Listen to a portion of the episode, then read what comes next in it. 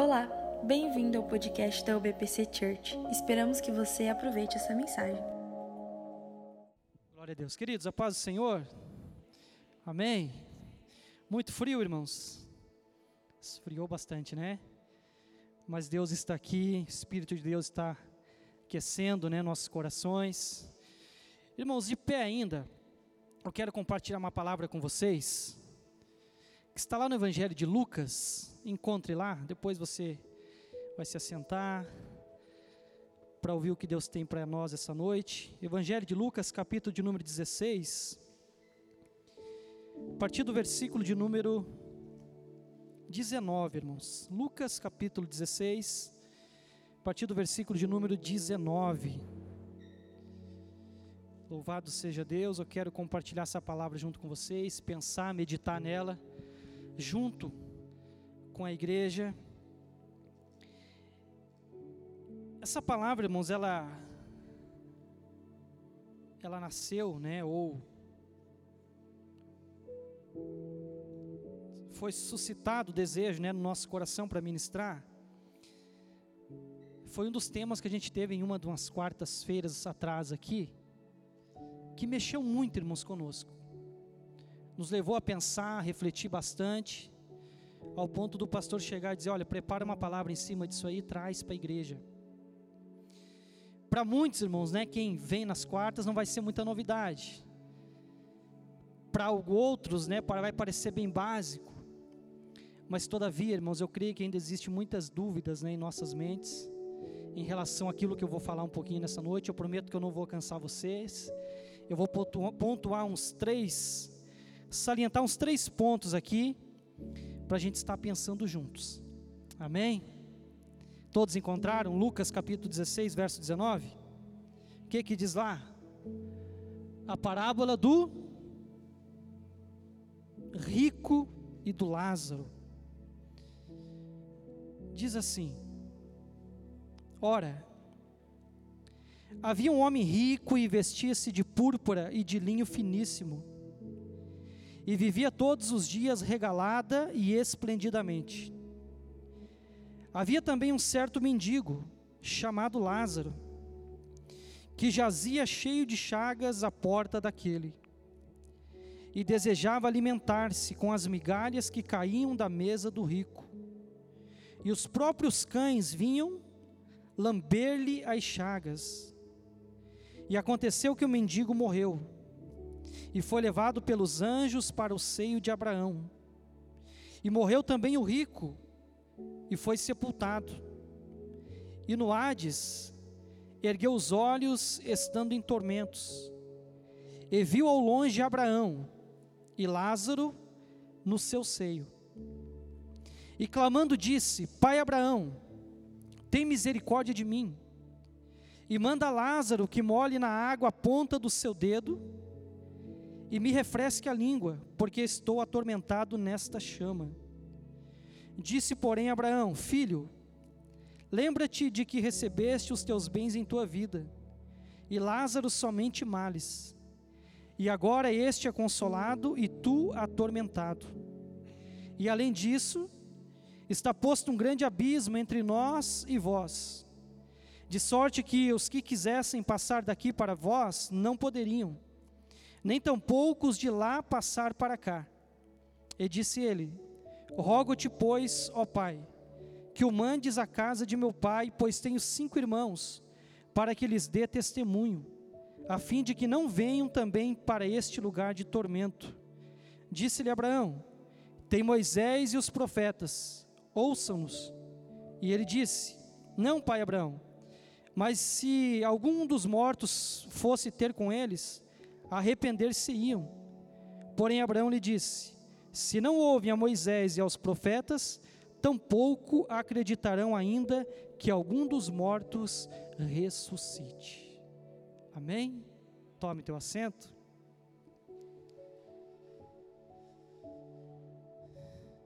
Atente, querido, bem a sua atenção para cá. Quero ser breve, quero ser, né, eu acredito sempre que é muito melhor você entender muito bem, né, poucas coisas, do que você entender mal muitas coisas. É ou não é? Então eu prometo que eu não vou fazer salada, amém, na tua mente aí. Mas eu quero que você preste a tua atenção, que você é, absorva o que eu vou dizer aqui nessa noite. Como eu disse, irmãos, foi um dos temas de uma de, dessas quartas-feiras que a gente vem estudar a Bíblia aqui. E falou tanto conosco, mexeu tanto, nos levou tanto a pensar, porque o tema era o seio de Abraão. E a gente discorreu nesse texto. O tema da mensagem ou do, do, da lição foi exatamente esse: o seio de Abraão e os lugares celestiais. E muitas perguntas começaram a surgir né, na nossa mente. Eu acredito que na mente de todos aqui já passou, em algum momento você já deve ter pensado. Como eu disse, para alguns vai ser bem básico, para outros vai ser algo novo. Certamente você já pensou, tá, mas para onde que foram? Aqueles que morreram no Antigo Testamento, os crentes que morreram no Antigo Testamento, para onde é que eles foram? Hoje, se um salvo morrer, para onde que ele vai? Se um ímpio morrer, se um incrédulo morrer, para onde que ele vai? Para onde que vai o ser humano? Para onde que eu vou depois da morte? Alguém já pensou isso? Certamente todos nós já pensamos em algum momento. Eu, irmãos, por muitas vezes pensei nisso. Aonde foi Jó? Aonde foi Moisés? Davi? Aonde foi Abraão depois que morreu? Todos aqueles que creram em Deus no Antigo Testamento, depois que partiram, para onde que eles foram? E aí, irmãos, a gente começa a meditar nesse texto aqui, e essas perguntas vão começando a ser respondidas. Ao lermos esse texto aqui, essa parábola, do rico e do Lázaro, você sabe muito bem que sempre que Jesus ele queria explicar uma verdade espiritual, o que, que ele fazia? Ele usava uma parábola, contava uma parábola. Só que essa parábola aqui, irmãos, é diferente. Eu ouso dizer a vocês, com base em algumas referências bíblicas e o próprio Jesus, porque quem contou isso aqui não foi Moisés, não foi Paulo, foi o próprio Jesus. Eu acredito, irmãos, que aqui ele estava dando uma espécie de uma visão literal do céu e do inferno. Eu sei que para alguns parece assustar um pouco, irmãos. Eu sei que esse texto, esse tema, essa, essa mensagem é pouco apreciada, é pouco aplaudida. Todavia, irmãos, é bíblica. Todavia, precisamos pregar, precisamos anunciar. Existe um céu existe o inferno. Ainda que muitos digam que não existe, existe. O próprio Jesus disse: existe. Ele disse: escapem desse lugar, não vão para esse lugar. Esse lugar é real. Esse lugar não é fantasia, ele existe. E ao homem está condenado, ele está condenado a morrer uma só vez, vindo depois disso o juízo. Então Jesus, ele vem falando muito sobre o céu e sobre o inferno. E quando a gente lê essa parábola aqui, esse texto, a gente vai perceber claramente que todos que morreram, que morriam naquele tempo, todos, preste bem atenção, eles iam para este lugar chamado Hades, ou Seol, que é a mesma coisa, cujo significado é lugar dos mortos, sepultura. No hebraico, no original é isso, lugar dos mortos. Todos que morriam e eu creio que até no final da, dessa palavra você vai concordar comigo, porque tem muitas vertentes por aí diferentes. Falando tantas coisas, só que com muita base bíblica, nós queremos essa noite tentar esclarecer um pouquinho. Todos que morriam iam para este lugar, tanto justos como injustos. Aonde está isso? No texto que nós lemos. Todos que morriam iam para o Hades. Que era o Hades? Nós lemos o texto. Todos que morriam iam para este lugar. E este lugar era dividido em duas partes. Eram dois lugares distintos. No primeiro lugar ficavam os injustos. e em outro lugar ficavam os justos. E Jesus conta a parábola e diz: Olha, havia um rico e esse homem chamado Lázaro. E aconteceu que quando Lázaro morreu, ele foi levado pelos anjos ao seio de Abraão, ou seja, nesse, no Hades, nesse lugar de descanso, nesse lugar de acolhimento. E aconteceu que morrendo rico, foi levado aonde? Para um lugar de tormento. No mesmo Hades, só que um lugar de tormento e outro lugar, o seio de Abraão, um lugar de descanso, paz, acolhimento. Então perceba algo. Todos que morriam iam para esse lugar. O injusto, o ímpio, o incrédulo já ficava nesse lugar de tormento. O justo ficava no seio de Abraão.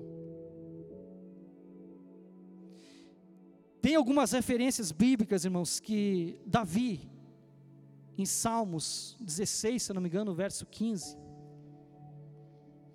ele traz referências muito fortes a respeito dessas pessoas que estavam lá, a respeito que elas tinham um desejo no coração, que elas tinham uma esperança no coração, que um dia sairiam daquele lugar. Até aqui, irmãos, tudo bem? Está clareando alguma coisa? Todos que morriam iam para este lugar.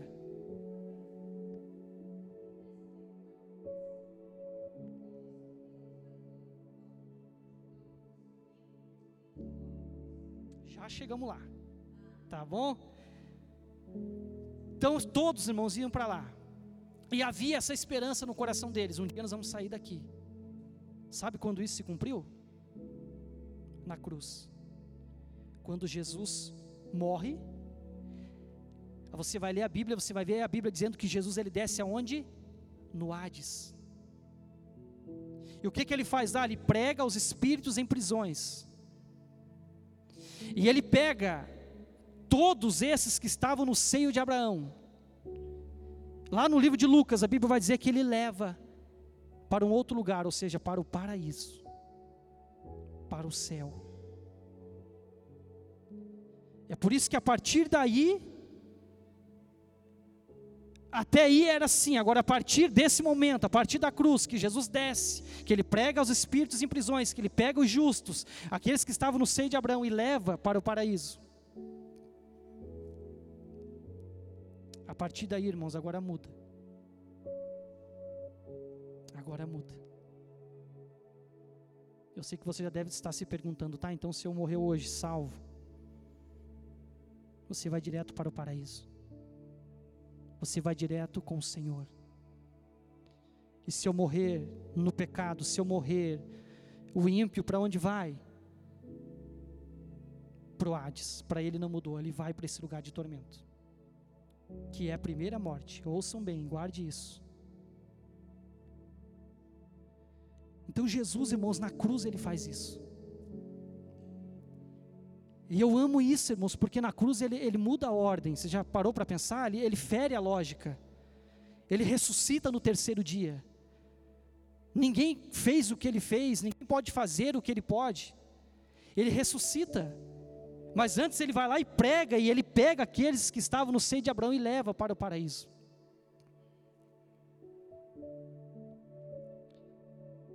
Aí você deve estar pensando, tá, irmão, mas. Irmãos, eu estou tentando fazer um resumo assim, bem rápido, só para chegar onde eu quero, para você entender um pouquinho. A Bíblia diz, irmãos, que haverá o arrebatamento da igreja. Esses agora estão todos lá no paraíso. Porque Jesus transporta esse seio de Abraão para o paraíso. E eles estão lá fazendo o que? Aguardando a ressurreição. Quando que acontecerá? Na segunda vinda de Cristo. No arrebatamento da igreja. Onde um povo será tirado de outro povo.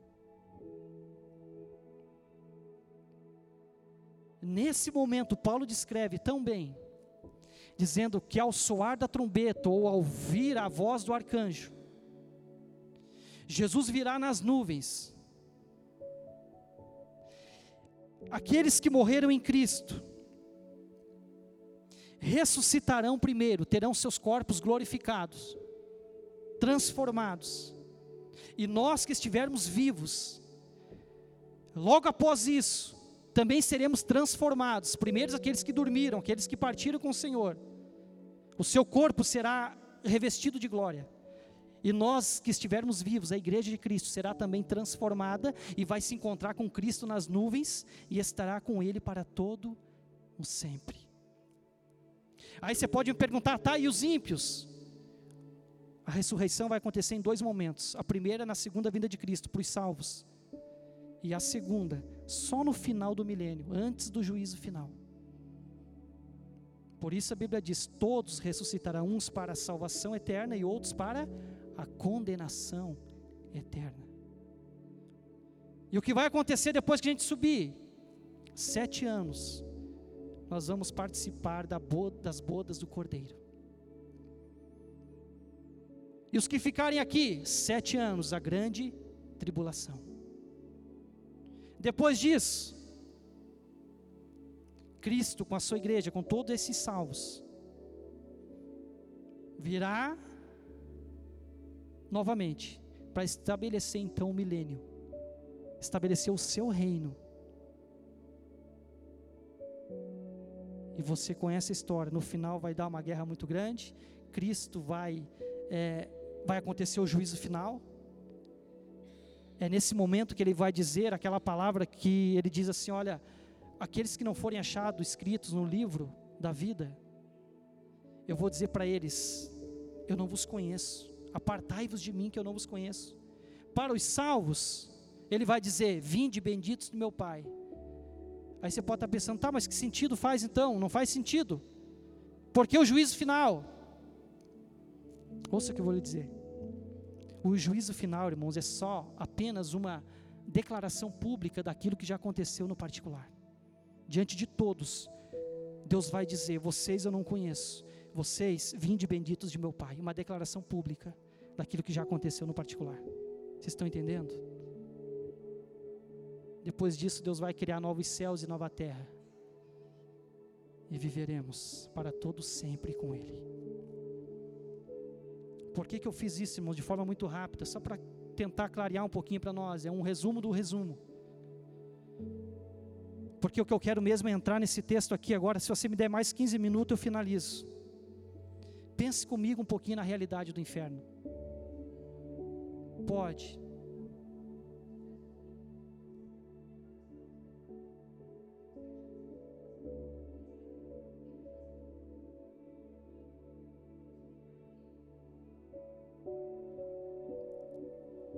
Boa pergunta.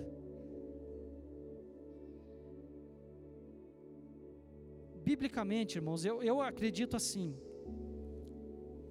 Eu li ou ouvi falar certa vez. Eu vou precisar achar isso na Bíblia. Até que. A resposta que eu vou te dar é o seguinte: eu acredito que a Bíblia diz que está condenado o homem morrer uma só vez, e vindo depois disso o juízo. Até que eu ache algo contrário na Bíblia, eu vou deixar, eu vou ficar nessa palavra. Está condenado a morrer uma só vez, vindo depois disso o juízo. Ou seja, não terá mais chance. Não terá mais chance. Sabe por que eu digo isso, irmãos? Com base nessa parábola aqui. Tem um verso aqui que diz o seguinte: Deixa eu achar aqui. Irmãos, hoje eu levantei 10 para as 5 e fui trabalhar, pregar o ônibus. Eu costumo ir cochilando, eu não consegui cochilar hoje por conta do peso dessa palavra. Eu não consegui dormir, eu só fui pensando nesse texto aqui. Comecei a pensar um pouquinho na realidade do inferno, na realidade do céu. Não vou entrar a fundo aqui porque eu não quero assustar ninguém. Eu quero ficar só com a palavra. Tem um texto aqui, tem um versículo aqui que diz assim: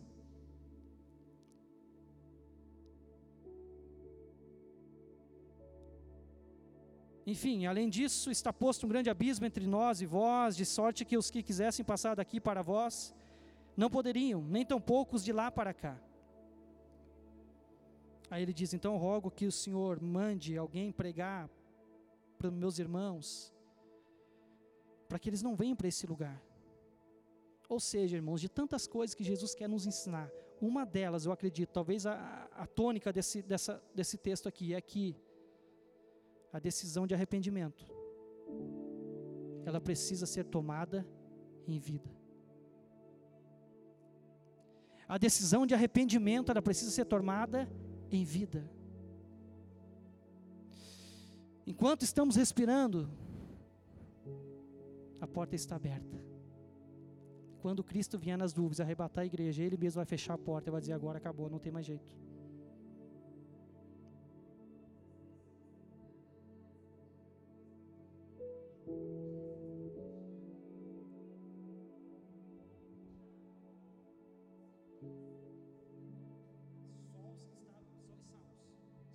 Creram em Deus. Irmãos, é interessante salientar que às vezes a gente pensa assim, tá, e no tempo da lei, como é que eram salvos? Desde lá, já através da fé. Abraão viveu antes da lei, a Bíblia diz, porque ele creu em Deus, foi imputado como justiça. Sempre foi através da fé em Cristo Jesus. Só precisou Cristo vir para acontecer tudo aquilo ali. Quando ele desce lá no Hades, sabe por que, que ele desceu lá? Primeiro, para mostrar para os injustos, para os ímpios, que tudo quanto estava escrito em relação à pessoa dele se cumpriu na íntegra. E para provar para os salvos, aquela turma de justo de todo o Antigo Testamento, que a esperança deles não foi vã. Você está entendendo o que Jesus fez? Sabe, irmãos, um Deus que ao invés de nos matar, decidiu nos fazer nascer de novo. Você consegue entender esse amor? Eu quero fechar falando desse amor. Mas antes, pense um pouquinho na realidade do inferno, o que, que vai ter lá? A Bíblia diz, Jesus descreve, vai ter sofrimento sem fim. Vai ter sofrimento sem fim. É um lugar de separação. Você sabe o quanto dói uma separação de um filho, doente querido, aqui já que é algo temporário. Casais que se separam, a dor da separação. Agora você imagine uma separação do Deus eterno para sempre. Uma separação desse amor para sempre. Tente imaginar tamanho sofrimento, tamanha angústia. Jesus escreve em outros textos que lá o verme não morre, é, a chama não se apaga. Aí vem uns irmãos aí por aí diz: não, mas não existe esse lugar, inferno não existe. Será que Jesus estava mentindo? Se não existisse inferno, irmãos, todo o sacrifício de Jesus não, não, não precisaria. Você está entendendo? Saia daqui nessa noite acreditando nessa verdade. Eu sei que você já conhece, mas saia daqui mais pensativo. Existe, é real. Jesus falou desse lugar. Por isso, jamais perca no, no tempo aquilo que é eterno. Essa vida, irmãos, é só uma preparação para a próxima. Só uma preparação para a próxima. Lá, a gente estudou aqui o tempo, falamos sobre o tempo Kairos, o tempo que Deus vive, que é a eternidade, que na verdade é filha dele. A Bíblia diz que Deus é pai da eternidade, então a eternidade é filha dele. Se imagine. Não é um tempo longo, é um não tempo. Quem vai desfrutar com ele? Amém, mas e quem não vai? E detalhe, essa decisão, irmãos, de arrependimento, que só existe um caminho, ela precisa ser tomada em vida enquanto há tempo, enquanto a porta está aberta, enquanto ainda estamos respirando. Essa é a verdade. Porque a morte é um decreto, irmãos, divino. Está sujeito ao homem, ele vai morrer, depois vai, vai para o juízo. Então só existe, irmãos, dois caminhos: céu e inferno. Não existe outra alternativa. Não existe. Ao sair daqui, comece a pregar essa mensagem. Ainda que muitos não gostem, ainda que muitos duvidem, alerte. Está vendo no texto? O rico, irmãos, entendo muito bem aqui, de forma alguma essa parábola tá, tem a intenção de dizer que o rico vai para o céu e o pobre vai para o inferno, entenda isso. Até porque Abraão era rico e estava no céu. Não é isso. Está falando que o tempo de arrependimento tem que ser em vida. Está falando a realidade do inferno. Ele chega a dizer: Olha, diga para que ele molhe a ponta do dedo, para molhar a ponta da minha língua. Esse lugar é de tormento, é terrível. Mande que alguém pregue para meus irmãos, para que eles não venham para esse lugar. Se eles não ouvem os profetas e Moisés, nem que o morto ressuscite, vá lá e pregue para eles, não vão acreditar. Irmãos, essa, esse tema, irmãos, essa passagem, se você ler e estudar a fundo, você vai ficar impressionado com que tanto de coisa que Jesus revela aqui. Tanto de coisa que Jesus revela.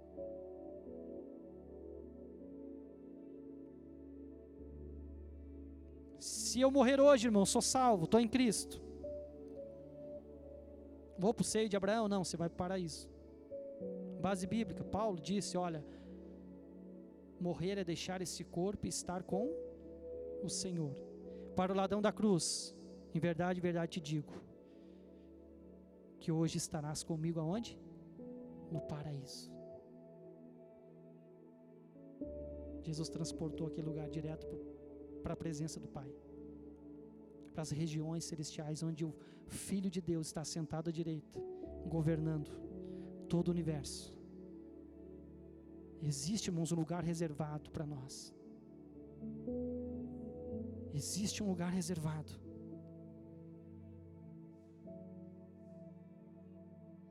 Lá em Apocalipse, porque um dia desse alguém me disse: Não, mas a alma não é eterna, o espírito não é eterno. Morreu, está todo mundo dormindo, um sono profundo. Lá em Apocalipse, capítulo 6, verso 9, quando Jesus abre o quinto selo, Sabe o que, que João vê? Ele diz assim: ó, quando ele, Jesus, abriu o quinto selo, vi debaixo do altar as almas daqueles que tinham sido mortos por causa da palavra de Deus e do testemunho que sustentavam. Você está vendo, irmãos, a realidade? E outro detalhe: no inferno, com base na parábola, E eu venho, irmãos, ouvindo isso e estudando há muito tempo. Os que estão nesse sofrimento eterno, nesse tormento eterno, eles têm memória. Eles têm memória. Eles têm consciência de por que estão lá.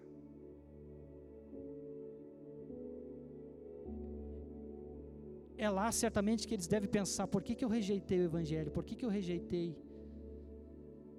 a vida do Filho de Deus? Por que, que eu tratei Deus com indiferença?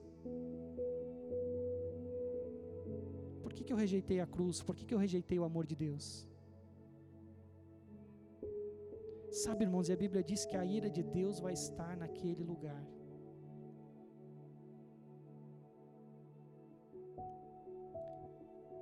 Eu pensava, irmãos, e eu gosto de ler muito. Certa vez eu li algo que. E hoje eu comecei a pensar diferente. Certa vez eu li algo assim que dizia: uma frase resume o horror do inferno: Deus não está lá. Só que hoje eu comecei a estudar isso aqui, irmãos, e mais algumas coisas. A Bíblia diz que a ira de Deus, toda a ira de Deus vai estar nesse lugar. Então, o inferno só é inferno porque Deus está lá, ou seja, a ira, toda a ira dele vai estar lá. E o céu só é céu porque todo o amor dele está lá. É por isso que a escolha a gente faz em vida. Aonde eu quero passar a eternidade?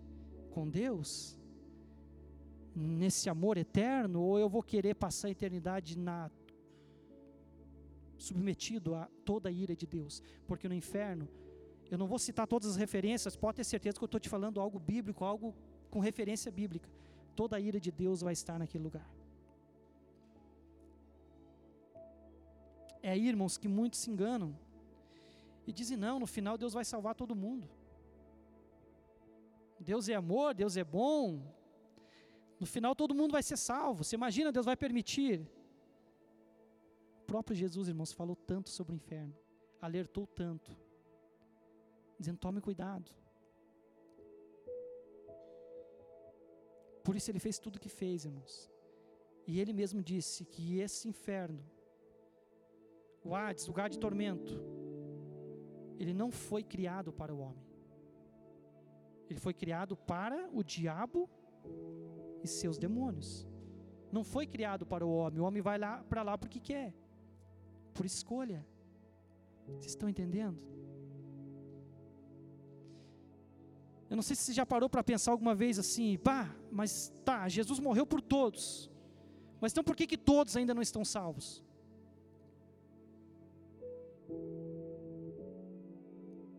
Porque na verdade não é aquilo que ele fez, é aquilo que você faz com aquilo que ele fez. Vocês estão entendendo que a escolha é nossa, a decisão é nossa? Ele já fez o que tinha que ser feito. Ele já provou a sua bondade, o seu amor na cruz. É por isso que é importante a gente parar um pouquinho, às vezes, na vida e parar e se aprofundar no conhecimento da obra consumada. Aí a gente vai começar a ter resposta para as muitas coisas. Aí, ainda que venham pessoas tentar te ludibriar com conversinhas antibíblicas, você vai dizer: Não, eu conheço a palavra, eu creio no meu Deus, eu amo meu Deus, eu sei como é que vai ser. Ele me deixou aqui ó, esse livro, esse manual, ele deixou algo revelado. E ninguém me arranca disso, não adianta.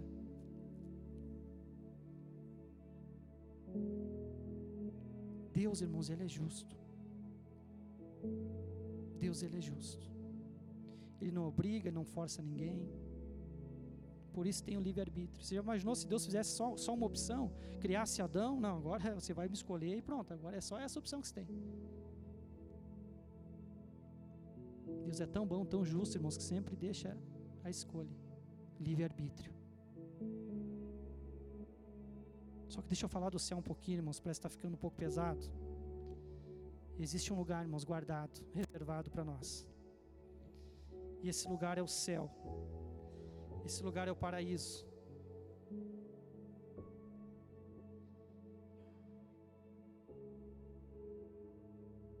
Qual é a única forma de eu ir para lá?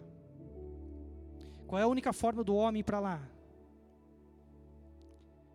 Através da fé em Cristo Jesus, reconhecendo o sacrifício, reconhecendo o que ele fez entendendo que Cristo, nós estando nele, ele estando em nós, ele é o único que pode nos levar de volta para o jardim.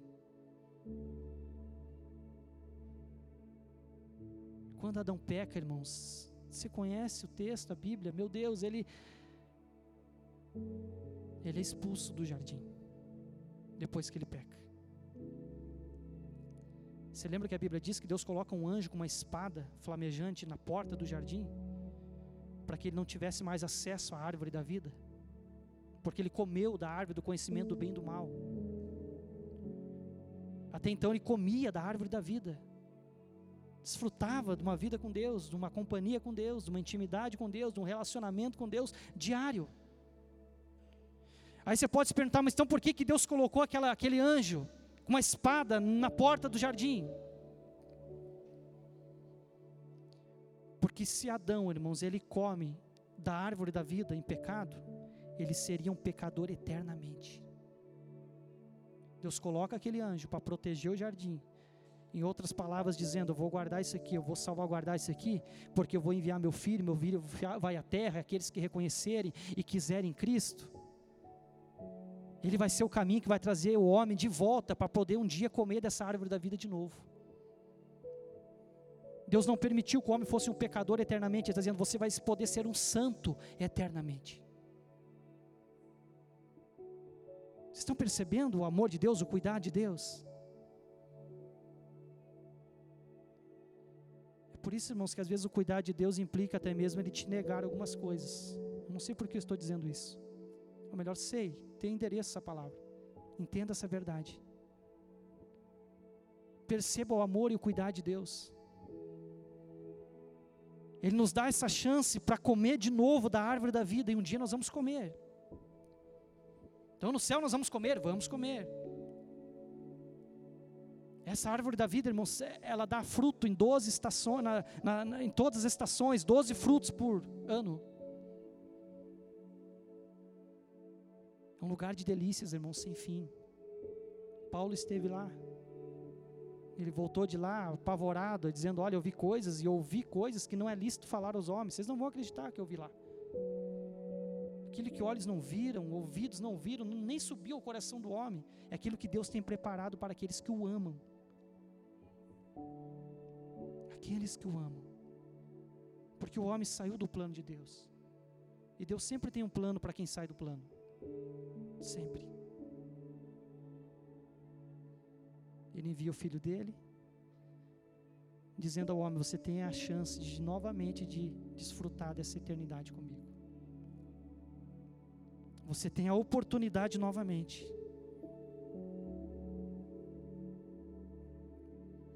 Por isso, querido, pense bem. Ele é o único que pode nos levar, Ele é o único que pode nos conduzir de volta a esse lugar em Deus, com Deus, a esse relacionamento por toda a eternidade. E eu digo a você, querido, o diabo ele não pode tornar o inferno atraente, sabia disso? Mas ele pode tornar o caminho que leva para lá atraente. Eu vou repetir.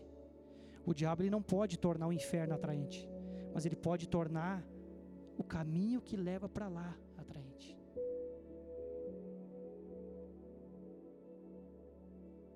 Leia em casa essa parábola, reflita, pense, estude, mergulhe. Para você entender melhor o que Jesus está querendo nos mostrar aqui. Eu creio que você vai chegar a uma conclusão que eu cheguei. Essa, palavra, essa parábola aqui está sentido literal. Jesus quis mostrar o contraste: céu e inferno. Ele não esconde nada de ninguém, ele revela.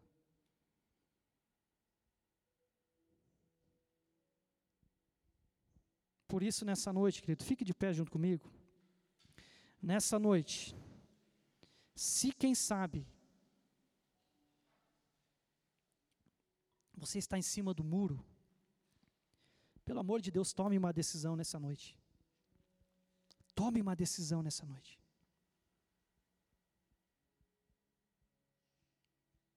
Não há nada melhor, irmãos, que eu e você andarmos com aquela certeza da salvação. Certa vez os discípulos foram pregar, anunciar o evangelho, fizeram milagres, expulsaram demônios, voltaram muito alegres até Jesus, e olha, até os demônios se submetem ao teu nome. E Jesus disse: Por que vocês estão alegres? Por causa disso? Em verdade, em verdade, eu digo a vocês: se alegrem pelo nome de vocês estarem escrito no livro da vida, por vocês serem salvos. Essa é a maior riqueza do homem. E você só é rico quando você tem algo que riqueza nenhuma pode comprar.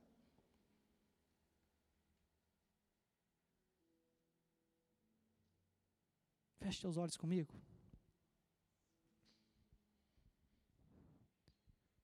Pense um pouquinho naquela cruz.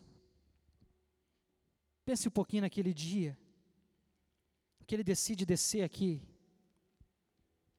para morrer para se entregar.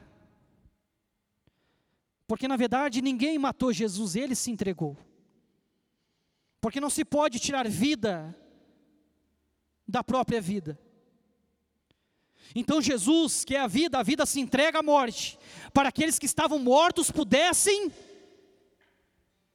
tornar a vida, pudessem receber a vida. Você que entende isso, levante a tua mão ou coloque no teu coração por favor, comece a enaltecer o nome dEle por isso. Comece a engrandecer o nome dEle por isso. Comece a agradecer a Ele por isso. Comece a dizer: Jesus, obrigado, porque o Senhor fez o que ninguém mais fez. Diga, Jesus, obrigado, porque o Senhor provou de fato o teu amor. E se isso não é amor, então eu não sei mais o que é amor.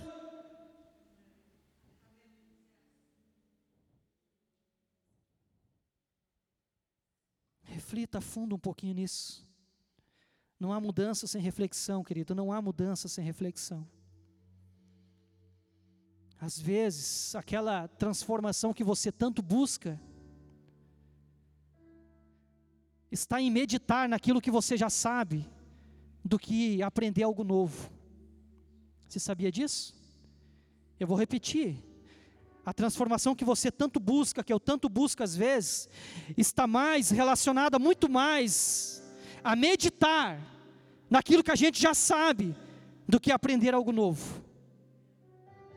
Se você reconhece o sacrifício, se você ama Jesus, se você quer passar a eternidade com Deus, se nessa noite você quer tomar uma decisão, quer receber Cristo, coloque a mão no teu coração, declare aí mesmo, confesse aí mesmo. Diga a Deus, eu quero ter essa certeza da salvação.